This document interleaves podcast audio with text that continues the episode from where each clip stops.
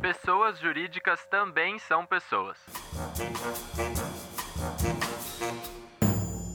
No que você pensa ao ouvir a palavra empresa? Talvez uma marca que você ama, num escritório com um logo grandão na frente, ou naquela loja do seu bairro? E se eu te dissesse que, apesar de corretas, essas associações não refletem a realidade do tipo de empresa mais comum no Brasil? É isso mesmo. Em abril de 2021, o Brasil atingiu a marca recorde de 12 milhões de microempreendedores individuais, segundo dados da Receita Federal. Isso é mais que o dobro de todos os outros portes juntos. E é justamente sobre eles os MEIs que a gente fala no episódio de hoje. Eu sou o Vitor Leite e este é o Semanada, a newsletter em áudio do Nubank.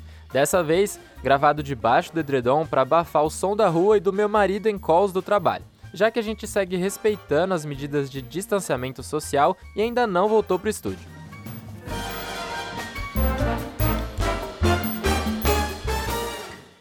O MEI é hoje o principal tipo de pessoa jurídica no Brasil. A sigla significa microempreendedor individual, um modelo simplificado de empresa para quem trabalha por conta própria em atividades econômicas não regulamentadas por entidades de classe.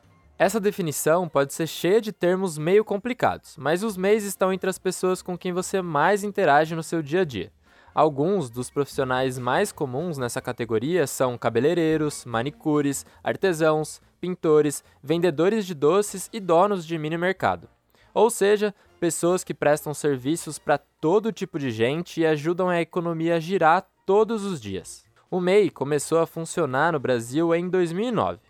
O objetivo era justamente formalizar esses trabalhadores que não tinham nenhum amparo legal.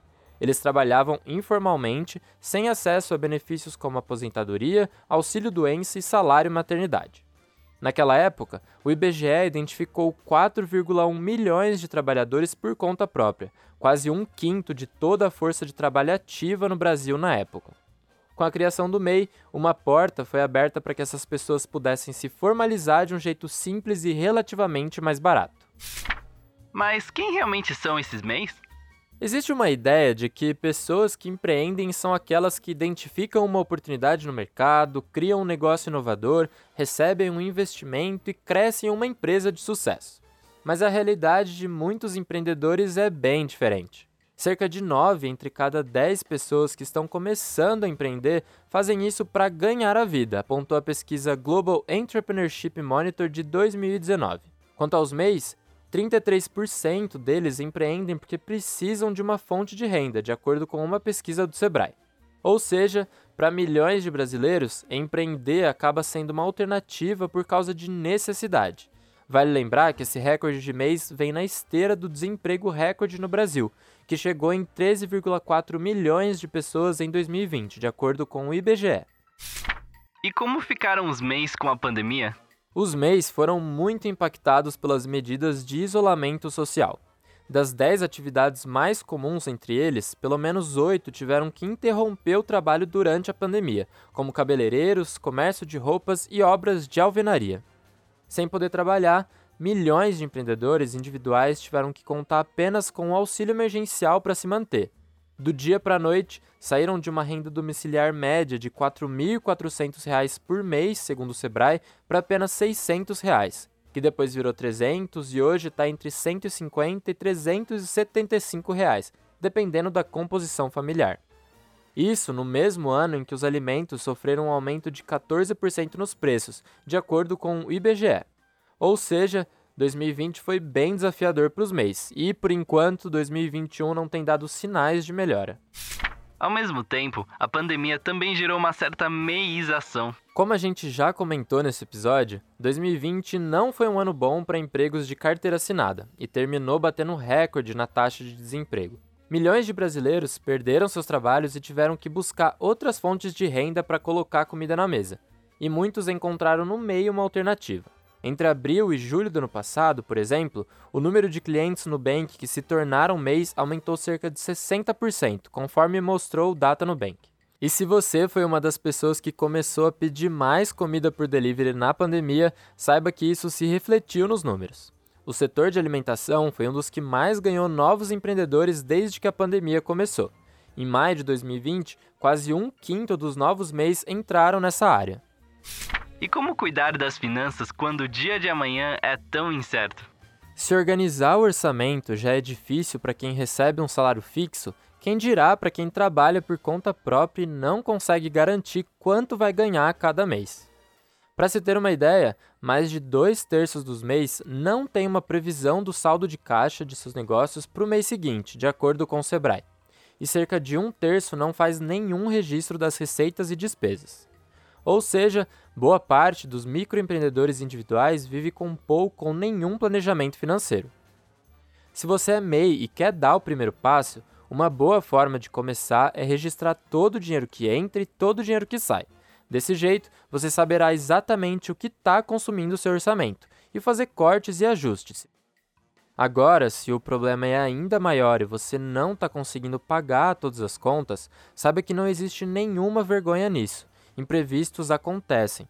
Nesse caso, é importante conferir todos os boletos e priorizá-los com juros maiores. Afinal, eles vão se tornando uma bola de neve gigantesca com o passar do tempo. E, se possível, separe o dinheiro da empresa do pessoal. Alguns empreendedores costumam olhar para o dinheiro da empresa como sendo seu salário. Ou seja, tudo que entra e não é gasto na manutenção do negócio acaba indo para as contas pessoais, como fatura do cartão de crédito, aluguel, boletos e por aí vai. As consequências disso são várias. A empresa pode acabar ficando sem reserva financeira para usar no dia a dia do negócio. O empreendedor pode perder o controle de suas contas pessoais por não saber exatamente quanto pode gastar. Afinal, um mês pode ser bom para os negócios, mas outro não. A pessoa física pode ter problemas de crédito pessoal por usar seus cartões ou nome para conseguir um empréstimo que será usado na empresa, por exemplo. Por isso, separar as finanças da pessoa jurídica e da pessoa física é importante, tanto para a saúde financeira da empresa quanto da pessoa por trás do negócio. Uma maneira de fazer isso é definir uma quantia fixa mensal de salário para você, calculado de acordo com o faturamento médio dos últimos meses, e uma bonificação que varia de acordo com os resultados da empresa. Assim, se o negócio for bem, você ganha mais. E se não for, você já tem uma noção de quanto poderá gastar baseado no seu salário fixo.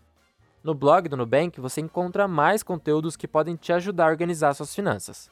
Afinal, pessoas jurídicas também são pessoas, e construir uma relação mais saudável com o dinheiro é importante para todo mundo.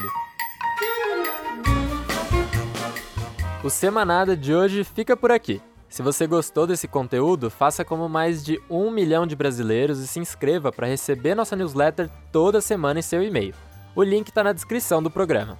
Aproveite e siga a gente no seu aplicativo de streaming, agregador de podcast ou no YouTube. Até a próxima! Quem faz o Semanada? Conteúdo: Vitor Leite. Gravação: Vitor Leite, com direção remota de Felipe Pereira e Alana Morgante.